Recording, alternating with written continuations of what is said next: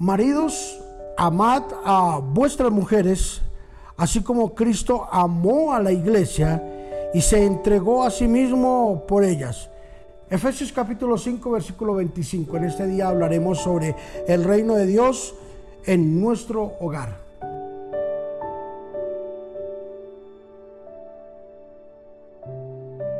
Todo matrimonio tiene que enfrentar momentos difíciles. Todo matrimonio debe de pasar por ciertos procesos.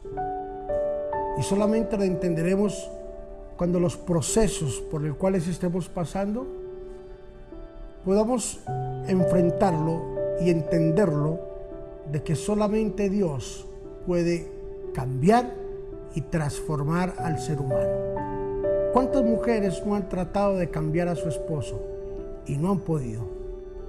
Han muerto en el intento.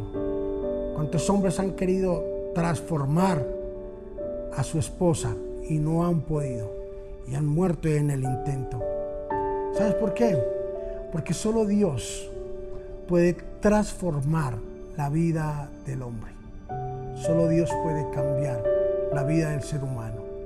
Y cuánto más cuando invitamos a que Dios reine en nuestro hogar.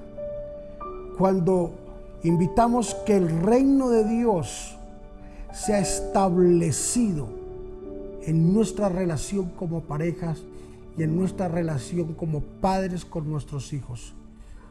Y cuando se establece el reino de Dios en nosotros como parejas y como padres, podemos gozar de una paz, de una tranquilidad, de una hermandad, de un sosiego y de un entendimiento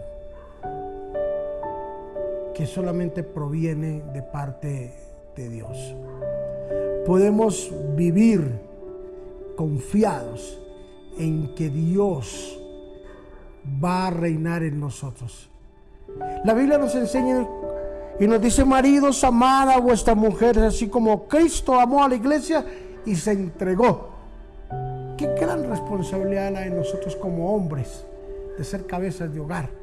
Que la Biblia nos dice que tenemos que amar la iglesia, eh, amar a nuestra esposa y entregarnos a nuestra esposa aún si es necesario en propiciación para salvación de ella.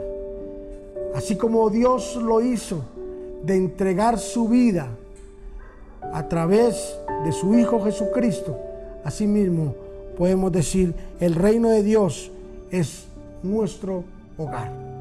Padre, te bendecimos en el nombre de Jesús y te damos gracias, Espíritu Santo, por estar con nosotros.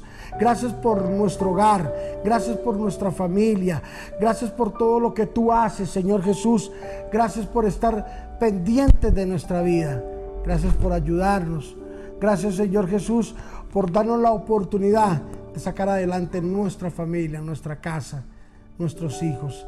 Hoy te invitamos a que tú te corones como rey absoluto de nuestra casa, que tú te corones como rey y sacerdote de nosotros, Señor, de nuestros hijos y de todo lo que hacemos. En Cristo Jesús. Amén y amén.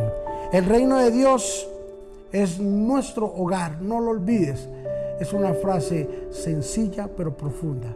El reino de Dios es nuestro hogar. Bendiciones.